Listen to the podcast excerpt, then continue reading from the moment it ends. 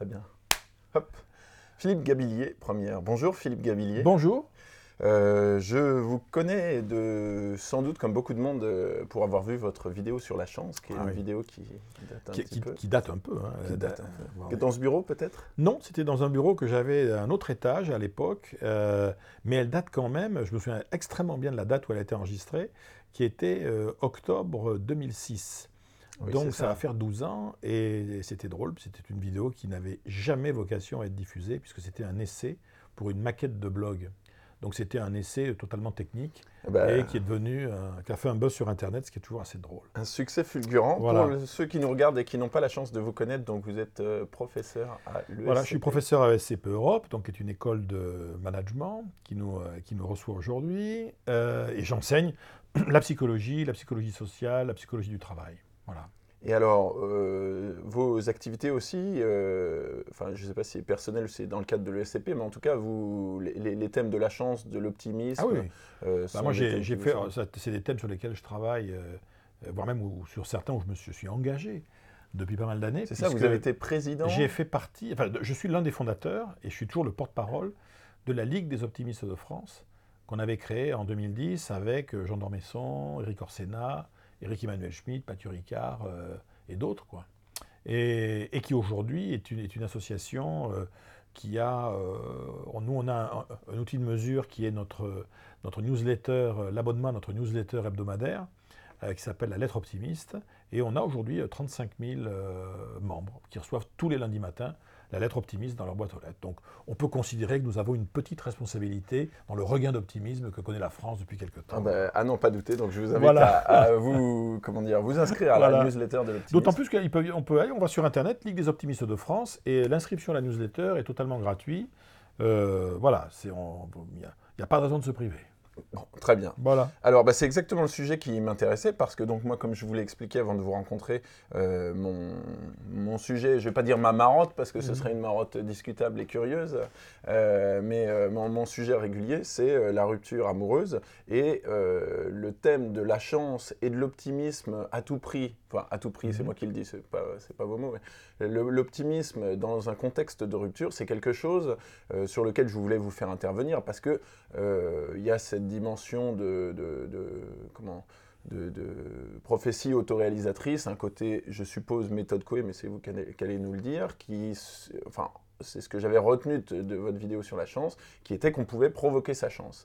Et alors ça, c'est quelque chose que quelqu'un en situation de rupture amoureuse va avoir du mal à entendre, puisque forcément, que ce soit la chance ou l'optimisme, quand euh, on vient de se faire larguer, pour reprendre l'expression populaire, c'est quelque chose euh, qu'on peut avoir du mal à entendre. Alors qu'est-ce que, que ça vous inspire et comment... Oui, enfin, la personne la personne n'a pas de mal à l'entendre. Elle a du mal à faire un lien entre ce qu'elle entend et ce qu'elle ressent, ce qui n'est pas tout à fait quand même euh, la même chose. L'entendre, on, peut très bien l'entendre, mais c'est le, digérer, l'admettre, euh, euh, qui va être un peu plus compliqué. D'autant plus que la caractéristique de la rupture amoureuse, c'est que ça fait partie des, accidents de la vie. En tout cas, ça peut être vécu comme étant l'accident de la vie, surtout quand on n'a pas vu venir. Si ce n'est qu'en en toute objectivité, mais la caractéristique de celui ou celle qui la vit, c'est qu'il n'est pas objectif. Mais que la rupture amoureuse reste, qu'on le veuille ou non, un accident de la vie mineur. Par rapport à quelqu'un qui vient de perdre un enfant, par exemple, par rapport à quelqu'un à qui on vient d'annoncer qu'il ne marchera plus jamais, parce qu'il a eu un gros accident, par rapport à quelqu'un qui ou est ruiné ou mettra les 30 prochaines années à rembourser l'argent qu'il devait, une rupture amoureuse, c'est quelque chose qui, en une fraction de seconde, par une belle opportunité, peut se trouver euh, renversé en termes de signification, ou pas, mais c'est possible. Alors que non, un enfant qui est mort ne viendra jamais. Ouais. Un, un gars qui est tétraplégique, euh, euh, la technologie peut-être dans le futur l'aidera, mais euh, bon. euh, donc vous voyez, c'est un accident de la vie, comme d'ailleurs beaucoup, qui est, qui est très, qui est essentiel pour celui ou celle qui le vit à l'instant T, mais qui effectivement est, est effectivement un accident de la vie qui ferme un champ des possibles qu'on avait, euh, mais qui ne ferme pas, en tout cas, il n'y a rien d'objectif qui ferme le futur. Je crois que ce qui est souvent d'ailleurs, après c'est un autre débat, mais philosophiquement, je serais tenté de dire que l'une des choses, pas la seule, mais l'une des choses que l'on regrette dans une relation amoureuse qui est morte, c'est l'avenir qu'on croyait qu'elle avait devant elle. Il y a quelque chose, je dirais, qui effectivement... Euh, euh, et, et c'est parce qu'il y avait d'ailleurs cet avenir, qu'on pensait qu'il y avait cet avenir, qu'on le ressentait très profondément, qu'on investissait dans cette relation, qu'on était prêt d'ailleurs parfois à accepter euh, les imperfections de l'autre, qu'on négocie sur ses propres imperfections, etc. Donc la relation en fait amoureuse très forte, elle, est à la fois nourrie par des événements, choses très, des vraies expériences positives, et puis une anticipation de quelque chose. Et c'est vrai que euh, dès l'instant où la rupture a lieu, quel que soit celui ou celle qui est à l'initiative de, la rupture, c'est d'abord un futur qui non seulement un futur à deux qui disparaît, et un futur à soi qui brutalement, pendant euh, quelques jours, quelques semaines, quelques mois, parfois peut-être quelques années, ce futur de soi sans l'autre devient euh, totalement euh, incertain. Donc on est face à une vraie problématique euh, d'anticipation, et c'est aussi pour ça qu'on peut être amené à parler d'optimisme et d'opportunité, puisque on est sur des systèmes voyez, de, cognitifs qui renvoient toujours à de, l'anticipation. il ne s'agit pas d'ailleurs de... Je dirais, moi je suis toujours été fasciné de voir par certains de mes amis anglo-saxons, quoi qu'il arrive dans la vie, il faut positiver je suis navré, euh, positiver, c'est un non-sens. Quelqu'un qui vous dit je vais vous apprendre à positiver votre rupture amoureuse, je dis ben dans ce cas c'est super parce que si vous arrivez à la positiver, euh, ça veut dire que bon, euh, peut-être pas aussi, c'était peut-être pas aussi grave que ça. Il y a des choses qui sont très difficiles à positiver. Positiver, le principe anglo-saxon du what's good about it. Mais parfois, quelqu'un qui vient de se faire larguer, oui, ben alors cher ami, what's good about it, il va dire écoutez, là comme ça, je, sincèrement, je je vois pas, quoi. Je, je, ressens pas, quoi. Mais c'est ça. Et alors là, vous, avez, euh, comment dire, vous, partez sur la piste qui est que euh, on parle de l'optimisme de quelqu'un qui considérerait que sa rupture est derrière soi. Alors ça, ce serait euh, l'optimisme finalement que, vous avez très bien décrit. Et, alors, moi, ce qui me paraît c'est aller un peu vite en besogne dans le sens où quelqu'un qui, qui vient de subir sa rupture va en général avoir un optimisme qui est un peu différent, qui va être celui de se dire que c'est pas complètement terminé. Et du coup, euh, pour le dire simplement, avoir l'espoir que son ex revienne. C'est-à-dire que vous, vous, basez votre raisonnement sur euh, l'idée que, euh, bon ben voilà, ça c'est acté et la rupture est consommée, donc qu'est-ce qu'on peut faire à partir de là? Ça peut être un, un de ces cas-là. Cela dit, on peut effectivement être sur cette idée euh, cette idée que l'autre euh, peut être reconquis ou reconquise, qui est effectivement euh, une option. Et c'est vrai que l'optimisme, de ce point de vue-là, est une, espèce de modalité d'appréhension de la réalité qui va effectivement me, me projeter dans une, une, anticipation positive. Bon, pourquoi pas, à la limite. Hein. Si ce n'est que euh, qu'est-ce qui différencie dans le fond les situations de la vie, mais même en sortant de l'aspect euh, vie amoureuse, hein, quelles sont les situations dans lesquelles l'optimisme fondamentalement est dangereux? Euh, Il va trop loin. On est confronté à des situations où l'optimisme n'est plus de mise chaque fois que on vit quelque chose qui présente deux caractéristiques en même temps. Dans la situation que je suis en train de vivre en ce moment, je suis face à un risque vital, ou du moins face à un risque pour quelque chose que je considère moi comme vital. Euh, on peut dire quelqu'un qui vous dit euh, si je retrouve si cette femme ne revient pas vers moi, j'aurais raté ma vie. on est face à un risque vital, en tout cas perçu comme tel à ce moment-là. Euh, donc, bah, vous me direz, mais ce n'est pas parce qu'on euh, est face à un risque vital qu'il faut être pessimiste. Non, justement, c'est pour ça qu'il y a un deuxième critère. Le deuxième critère, qui est pour moi le critère clé, c'est le critère de maîtrise et d'influence. C'est-à-dire que si je suis en même temps, si je pense être en même temps face à un risque vital, si je me plante ou si j'échoue, et en même temps, j'ai pas la main, c'est que c'est pas moi qui ai, qui ai la main, là attention, L'optimisme, dans ce cas-là, devient une illusion positive qui peut être dangereuse. C'est-à-dire que euh, il existe une forme d'optimisme dangereux, par exemple, c'est l'optimisme des gens qui vous disent Oui, mais moi, de toute façon, je fume, je mange que du porc et du gras de porc, euh, j'ai un cholestérol qui est à 4, euh, etc. Mais bon, j'ai une famille de centenaires, moi, monsieur. Donc là, c'est sympa, si ce n'est qu'on est face à un risque vital, le, vital pour, la santé, pour le bien-être, etc. Et on est face à quelque chose qu'on ne maîtrise pas, puisque euh, on, laisse sous-entendre que ça, devrait bien se passer. Et on considère, ça c'est un, champ de recherche colossal hein, en, psychologie sociale, que l'optimisme comparatif, qui fait que il y a un espèce de biais cognitif qui fait que on pense toujours qu'on a moins de chances que les autres d'avoir un accident de bagnole, on a moins de chances que les autres de choper un cancer. Que ça arrive qu'aux autres. Ça arrive qu'aux autres. Mais c'est un biais cognitif. Et vous avez quelques personnalités au contraire, mais qui sont des personnalités parfois avec un, brin de.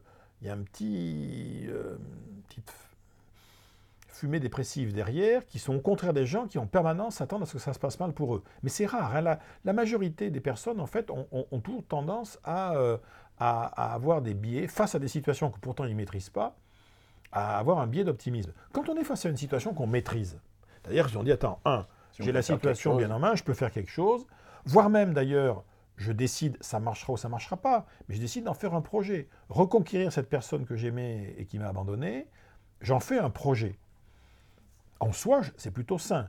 Simplement, à un moment ou à un autre, l'emballement du projet passé va bien être nécessaire de dire j'en fais un projet jusqu'où? Oui, oui. Parce que, vous voyez, le, et c'est là où on, retrouve le lien qu'il va y avoir entre cette logique d'optimisme, qui, est qu'un élément parmi d'autres, hein, qui est pas. C'est pour ça que l'optimisme en tant que tel, c'est pas sacré. Hein. Si on n'avait pas en nous, en permanence en nous, un optimiste intérieur et un pessimiste intérieur qui se, qui, ça, ça serait pas intéressant. En revanche, là où on rejoint l'idée d'opportunité et de chance, c'est à partir d'un constat qui est extrêmement simple. Prenons une situation euh, qu'on peut, comprendre. Vous avez euh, quelqu'un à euh, voilà, quelqu'un s'est fait, il y a eu une rupture, quelqu'un s'est fait larguer par quelqu'un. Bon, un monsieur s'est fait larguer par une dame, très bien, qu'il adorait, très bien. Et il entreprend de la reconquérir. Le projet est là. Je, mmh. je vais tout faire pour. Bon. Factuellement, par rapport à ce projet, il y a deux possibilités. Ça peut marcher ou ça peut ne pas marcher. Grosso modo, ça peut bien se passer ou ça peut mal se passer. Même ça, c'est un point de vue. Mais, dans tous les cas, il va se passer quelque chose. Et je pense que je saurais en faire quelque chose aussi. Et c'est ça l'idée, en fait, où on passe de l'illusion à l'optimisme, à partir du moment où on se dit, voilà, je me donne un cadrage de projet, par exemple je vais tenter le coup. Je, me donne six mois. Voilà. Euh. Mais de toute façon, même si ça ne marche pas, vu l'énergie que je vais mettre là-dedans, mais ça va me donner l'occasion de toute façon. D'abord, je vais m'intéresser à des choses, je vais euh, lire des trucs, euh, je vais peut-être en parler à des gens, et en parlant à des gens qui sont des amis, ça va peut-être aussi me remettre les idées en place. Si ça se trouve, je vais être amené à rencontrer des gens qui ont vécu la même chose que moi, ou qui... Donc, de toute façon, dès l'instant où je suis sur un projet, de quelque nature que ce soit, et que ce projet aboutisse ou pas, il va se passer des choses. Je vais, je vais créer les conditions pour que des choses se modifient dans mon écosystème. C'est toujours mieux que l'inertie. C'est toujours mieux que l'inertie. C'est-à-dire que on, est euh, dans cette idée euh, très. C'était Aldous Huxley, hein, le, philosophe britannique, qui disait ça. Il disait, vous savez, la vie, c'est pas ce qui vous arrive. La vie, c'est ce que vous allez faire avec ce qui va vous arriver. C'est-à-dire que c'est, on, est dans une logique de, de, de travail sur le réel. C'est ça qui est très important, c'est qu'il y a la caractéristique de l'optimisme, c'est que c'est une, posture qui est faite pour retraiter le réel.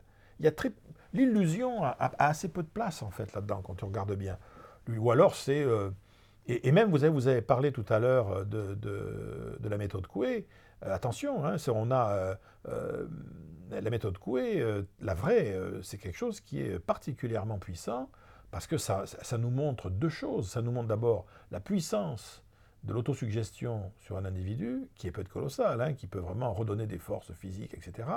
Ça nous apprend aussi une chose. Tous les travaux de Coué montrent par exemple que, et ça c'était un des premiers enseignements très, empiriques de, ce qu'il avait écrit, c'était qu'en fait nous passons notre temps, en, particulier dans des situations un peu, vous voyez, euh, difficiles, euh, compliquées, challenging, bon, notre imagination et notre volonté n'arrête pas de se bagarrer. Il dit, le problème, c'est que le cerveau humain est fait de telle façon que lorsque l'imagination rentre en conflit avec la volonté, c'est pas toujours l'imagination qui gagne. Parce qu'en fait, elle est beaucoup, plus, elle est beaucoup plus puissante. Les émotions qu'il y a derrière, que ce soit euh, euh, la peur, la colère, la tristesse, euh, machin, elles sont plus puissantes. Le mental, le cognitif, la rationalité, je dirais, a, a un impact, mais qui a beaucoup de difficultés à lutter contre, contre l'affect. Quoi. Et alors, ben, justement, quelqu'un qui est dans cette situation, mon, père, pour blaguer, a coutume de dire qu'un pessimiste, c'est un optimiste qui a de l'expérience.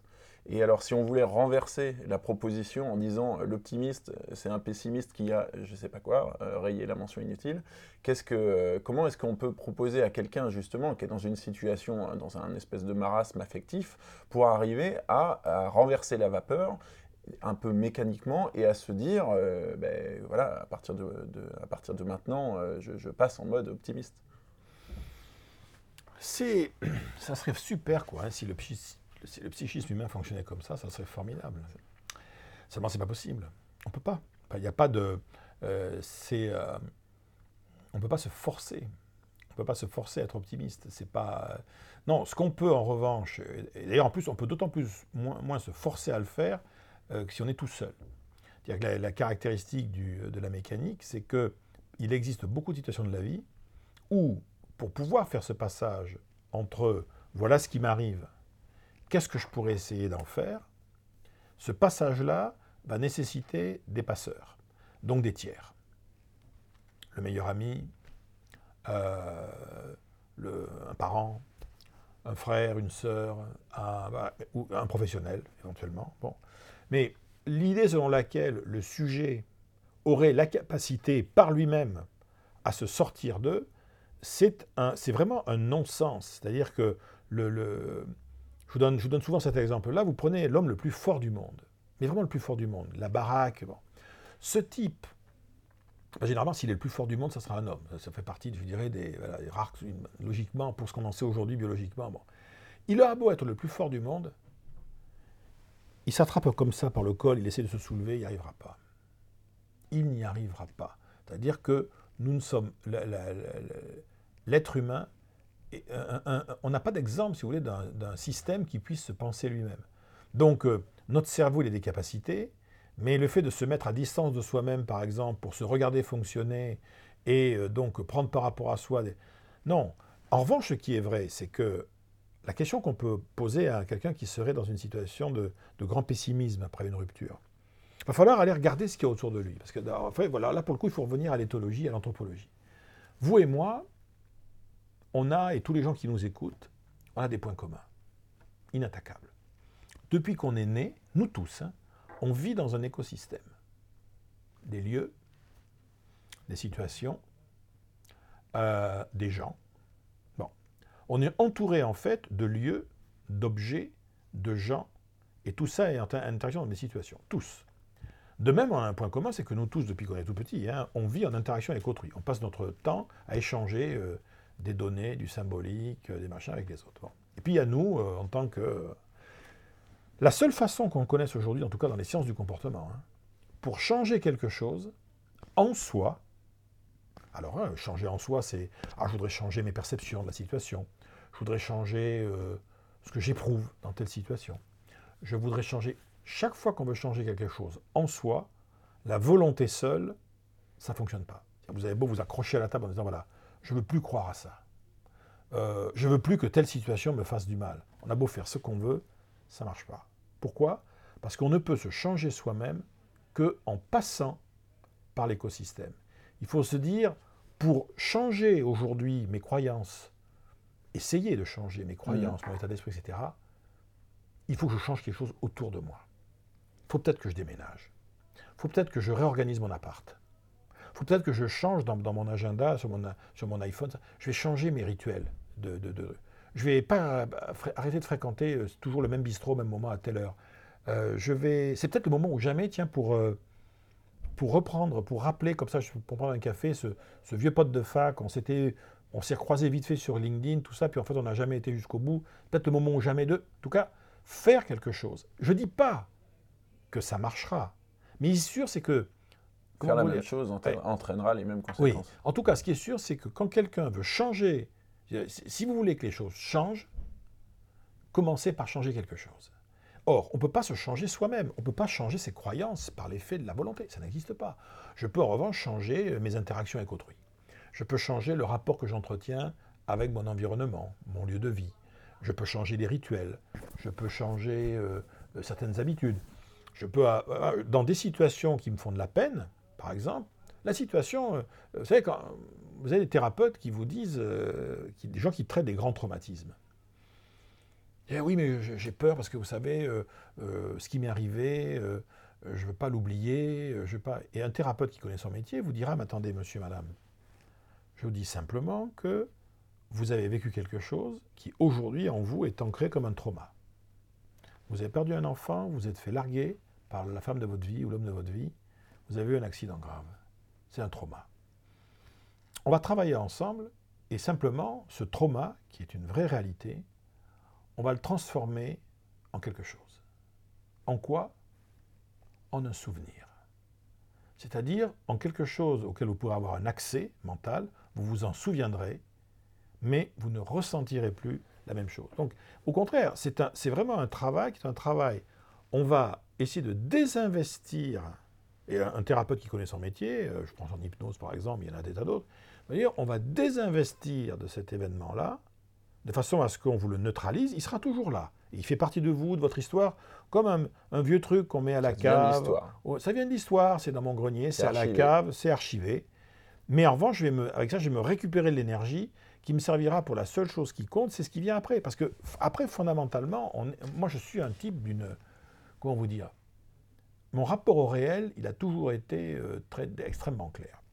Une vie humaine, allez, on va dire une belle vie humaine belle vie, 90 ans. Mon camarade Jean Dormesson nous a quittés à 92. 90 ans plutôt en forme, factuellement, c'est 33 000 jours. C'est 750 000 heures. Pourrez vérifier. Donc le temps passe, quoi. Euh, et la vie est beaucoup trop courte à un moment donné pour euh, s'attarder sur les choses auxquelles on ne peut rien.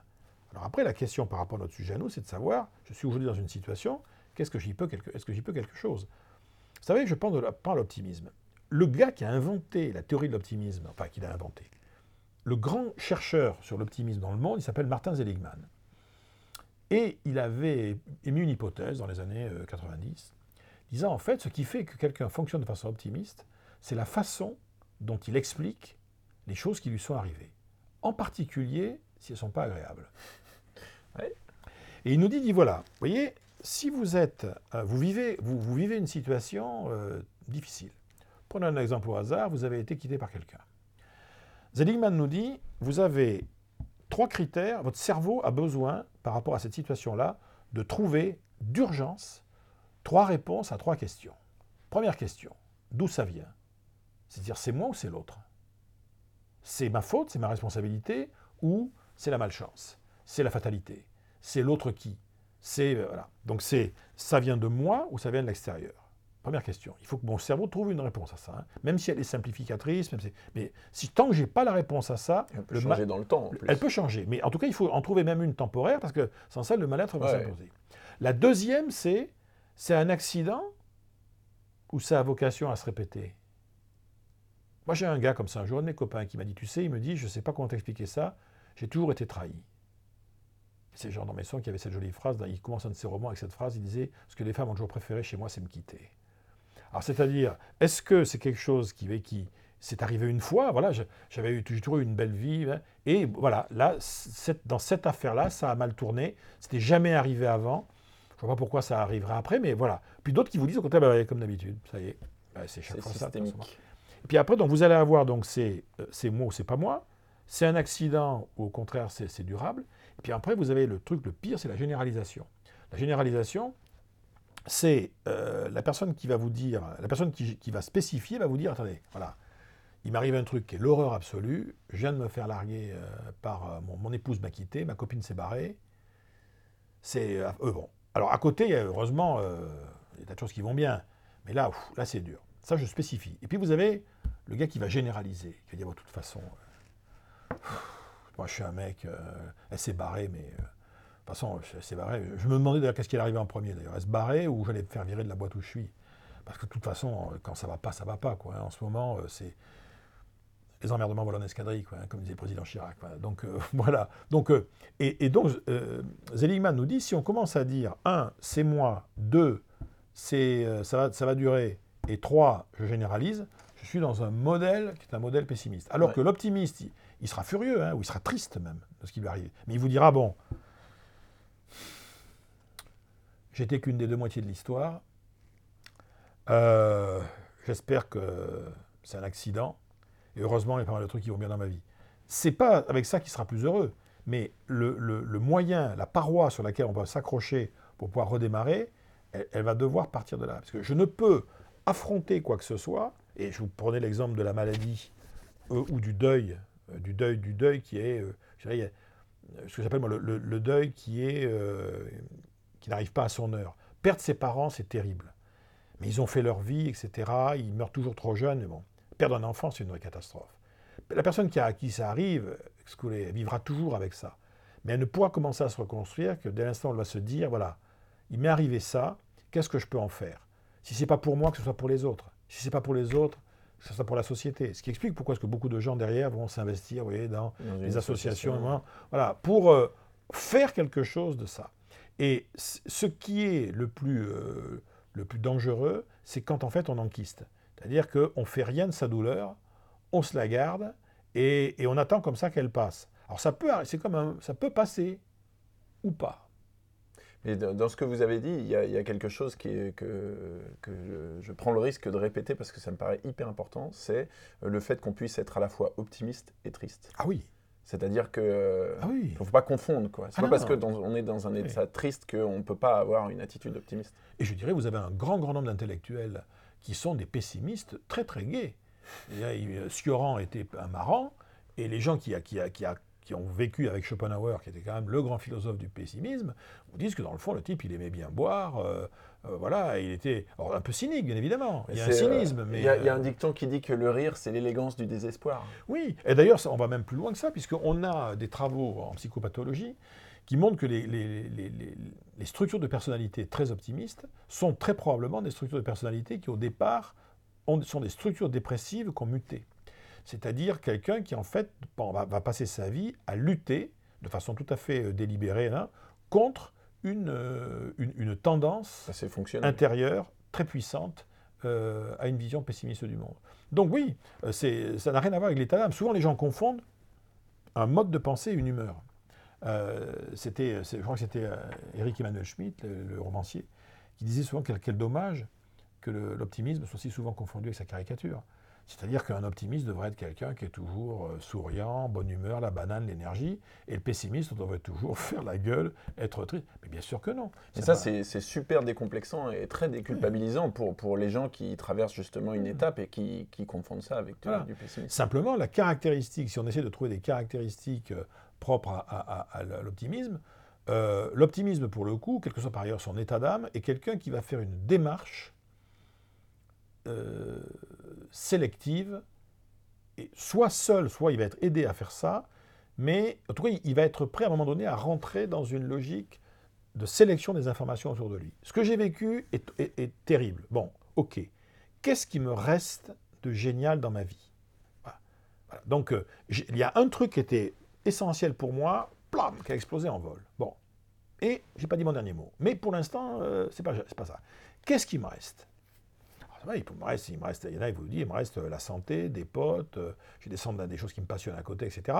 Et c'est comme n'importe quel choc, quoi. Hein. C'est-à-dire que la rupture, c'est un deuil, donc il faut laisser quand même un petit temps pour que ça digère, mais il faut bien comprendre que Homo sapiens est fait depuis la nuit des temps pour encaisser les emmerdements graves. Ah bah, c'est la survie. Hein. Voilà. Donc on est bâti comme ça. Et donc il est, de même, voilà, une, le corps humain le corps humain, la, métaphore de notre corps elle-même, est, fait pour cicatriser. Si mon corps ne cicatrise pas, c'est qu'il y a un truc dans le sang qui va pas, quoi. Il y a un mmh. truc qui va pas. Hein. Et il y a effectivement des gens qui ont une espèce d'hémophilie de l'âme. C'est-à-dire qu'ils cicatrisent jamais. Ce qui est, c'est, alors, et quand on cicatrise jamais, ça devient effectivement, alors, euh, une problématique euh, qui peut être philosophique, euh, théologique, ou psychopathologique. Mais mm. voilà, ce que je veux dire, c'est que la façon normale de fonctionner d'un être humain depuis la nuit des temps, c'est de résister à quasiment tout, voire à l'horreur ultime, et, d'en faire quelque chose et de continuer à vivre, ainsi de suite. C'est-à-dire qu'on on est fait, le vivant est fait pour gagner. C'est-à-dire on est, euh, on, est fait pour être vivant. La, logique générale de, Homo sapiens, c'est on est fait pour être vivant, pour créer des relations avec les autres, et, pour avoir continué coûte que coûte jusqu'à la fin d'avoir le sentiment de grandir. Quand ces éléments-là commencent à, patouiller, ça veut dire qu'il y a quelque chose qui ne colle pas. Alors ça peut être aussi lié parfois à l'âge, c'est-à-dire que voilà, euh, l'âge fait que la personne pense que sa vie est derrière elle, que euh, ok, mais, euh, là, c'est quelqu'un qui arrête de se battre, du coup. Ou quelqu'un qui va arrêter de se battre. Mais autant ça, je dirais, on peut le comprendre, on peut le regretter, mais on peut le comprendre à 80, 90 ans en EHPAD en fin de vie, à 30 ans ou 40 ans parce que euh, euh, son copain ou son mari s'est barré. Alors après, il y a des situations économiques aussi. C'est-à-dire qu'il y, a des gens qui vont vivre très fort. La rupture va être vécue sur un, un, multiple truc. psychologiquement, bien évidemment, mais aussi économiquement. C'est des gens pour qui la, rupture, au-delà du malaise, que ça crée, vous êtes dans la vraie vie, il y a des gens cette rupture va créer des contraintes, des douleurs matérielles très handicapante, très créatrice d'un grand, grand inconfort euh, social. Vous avez des gens, le jour où il y a une rupture, c'est la perte aussi d'un, de, de, liens sociaux autour, tout ce qui est avec. Donc, euh, donc c'est pas uniquement de, de l'affect. Et donc, autant je peux admettre que reconstituer l'affect, ça sera peut-être compliqué, il faudra peut-être des mois, des années. En revanche, parfois, il y a des choses qui étaient autour, il va falloir assurer quand même. Hein. Euh, le, réseau social. Hein. Quand on dit à quelqu'un, il faut que vous, faut vous, vous remettiez à sortir, quoi. Mais, ce que vous voulez, mais sortez, faites quelque chose, allez voir des gens. Ah oui, mais je cherche personne. Mais c'est pas le problème. On s'en fout de ça. Le problème, c'est pas forcément. Vous cherchez pas, pardon, mais vous juste aller voir d'autres gens, quoi. Faire continuer à entretenir. Euh, et parfois, d'ailleurs, c'est ça qu'on va avoir. Euh, faire, comprendre à un, un, pote qui a eu un problème comme ça qu'on ne veut pas qu'il sorte pour le recaser. On veut juste qu'il sorte parce qu'il faut se changer. Ah exactement, vous avez dit très bien, se changer les idées, aller vers autre chose. Parce que la, caractéristique de l'opportunité de vie, une opportunité, elle nécessite de quelque nature, une opportunité d'affaires, euh, une opportunité sentimentale, une opportunité intellectuelle, nécessite une disponibilité. Être in the mood for, quoi. Bon. Donc, euh, celui qui vient de se faire larguer, on peut lui demander d'être in the mood for love. Hein. bon. Mais on peut lui demander d'être in the mood for life. dis, attends, mon pote, la vie, c'est-à-dire le temps que tu as sur cette terre et que tu ne connais pas, il continue. Donc, euh, euh, là, il faut continuer à, coûte que coûte, tenter d'en faire quelque chose.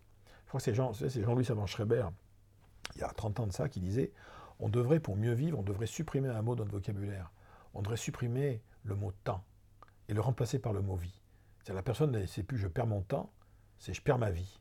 Et quelqu'un vient vous prendre la tête, c'est pas écoute, euh, tire-toi, tu me fais perdre du temps. C'est écoute, euh, va-t'en là parce que là tu me fais perdre de la vie. Et là, le, et là, le, mec il se barre, il revient plus. donc euh, on, est, on, est, on, est vraiment dans une logique d'abord de, de, de, perception. Et ensuite il y a un problème d'anticipation. L'optimiste, L'optimiste, alors soit parce qu'il l'est naturellement, soit parce qu'il y a des gens qui l'ont aidé à le faire, c'est quelqu'un qui se dit je peux m'en sortir, ça peut s'améliorer, c'est jouable, je peux essayer. Alors après, euh, cette anticipation, elle va être nourrie par des scénarios divers. L'optimiste vous dira, non mais de toute façon, je, vais la reconquérir, tu vas voir. ok. L'autre vous dira, non mais de toute façon, bon, je, euh, ça mettra le temps qu'il faut, mais je ne resterai pas seul. De toute façon, je ne resterai pas seul, c'est pas possible. Ou bien, bon, mais au moins, bon, c'est vrai qu'on s'est mal quitté là, mais si déjà au moins euh, on pouvait avoir une relation entre nous qui serait un peu apaisée, ça serait au moins déjà pas mal. Peu importe la façon dont on va anticiper, mais un optimiste vous dit, il y a des solutions. Il y a, un, but. il y a un but, il y a un champ des possibles. Mm. Je vais essayer de limiter le champ des impossibles et essayer d'augmenter celui des possibles. Bon.